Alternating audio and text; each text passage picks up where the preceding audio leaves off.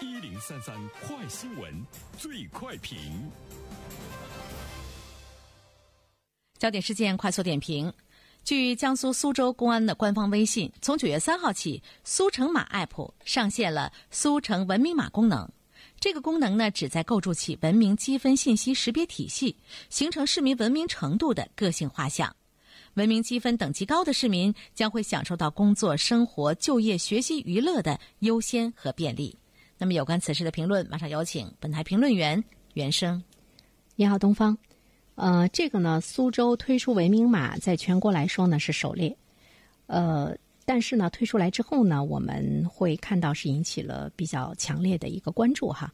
呃，因为我们看到这个文明码呢，它说到了一句话，说呃，可作为警示和惩戒综合文明指数低于下线人员的电子凭证，就是这个警示和惩戒引起了大家的一种极度的这样的一个反感。我看了一下呢，目前推出来的这个文明码，更确切的说呢，它是交通文明码。呃，尽管呢，我们也看到了这个呃苏州相应的一些部门呃说以后我们可能会进一步的这个扩大，但现在呢，它主要呢是两方面啊，一个呢是文明交通指数，一个呢是文明志愿指数。文明交通指数呢，就是你要遵守交通规则，你闯红灯啦，或者是你不礼让行人啦，你有这个交通违法行为了，那么要对你呢，呃，进行这个文明方面的减分。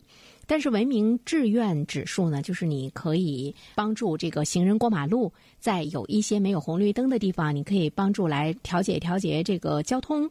呃，这一方面是一个文明志愿指数。如果你参加的话，那么就会呢给你来进行加分，就是你有这个交通志愿执勤活动等这样的呃信息，你就会呢加分。文明分最后呢是要低，那么。你就会呢受到相应的这个处罚，所以呢就引起了大家强烈的这个反响，呃，也就成为了新闻。呃，社会的这样的一种强烈的这个反响，我们现在看到，呃，苏州有关部门有了一个回应。呃，我依然呢把这种回应呢看作是一种及时的这个纠错吧。文明办的相关负责人回应表示说，这个文明码呢是你自愿注册。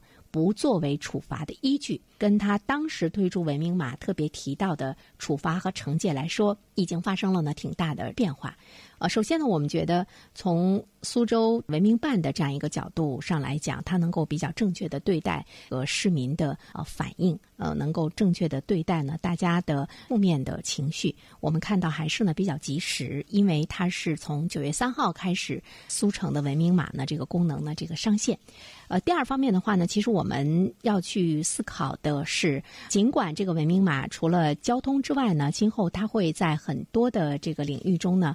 会有呢这个拓展，那么这些领域呢，呃，涉及到的面儿呢还是比较广泛，会呢涉及到呃很多的方面。这样的话呢，就会让它的苏州文明码的这个内容呢会更加的丰富哈。在垃圾分类啊、呃文明就餐啊、文明上网啊、诚信守法啊等等这些方面，都希望呢通过文明码来发力，形成的一种社会的文明新风尚。呃，但是其实我们是要探讨的是文明。我们经常会说的是倡导文明。说到倡导文明的话呢，觉得文明是一个带动的作用，它是一个建设的过程。可能这个激励它呢，能够呢。起到更多的这样一个带动的作用，通过一些激励，通过一些鼓励等等这样的措施，会让大家呢人人去向文明行为去靠近。这个机制，这个机制呢，应该是呢那种呃润物细无声的哈，让大家处处能够感受到文明的人，他会呢在各个方面呢受到呢一种这个尊重，还有呢社会的呢一种呢这个厚爱。最后一点呢，我们想说的是，其实如果政府单单是通过一个文明码来积累你这个人是不是很文明，如果你不文明，怎么样进行？处罚的话，在这里面会有很多的这个功能，大家呢是不认可的。就是你怎么样去监督，你怎么样去检查？所以这里面我们会看到，其实政府呢，它还有一个呃省事儿，我们倒不能说他懒政，就是他比较省事儿。这样做了之后呢，会比较省事儿。比如说文明志愿指数，这个呢就不是所有的人都有时间呢。我到大道上，我去作为志愿者，我来维护这个交通规则。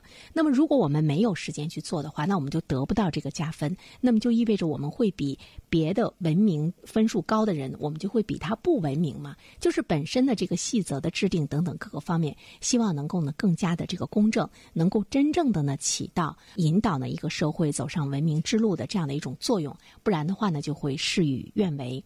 当我们关于一件好事的很多规定的出台引起民众反感的时候，其实我们要去想一想，我们是不是一种拍脑门儿？我们要去想一想，我们是不是呢不是很科学？我们要想一想，我们的公权力对于私人的领域的，包括道德领域的这样一个介入和干涉，是不是非常的合适？好了，东方，好的，感谢原生。各位听友，大家好，感谢始终如一收听原声评论。不知道你是否听过原声读书？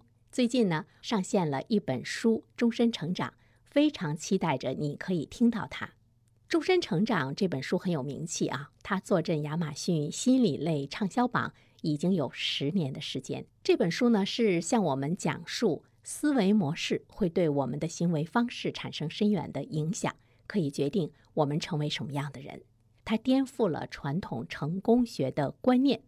您可以搜索“原声解读终身成长”，就可以听到喽。谢谢你。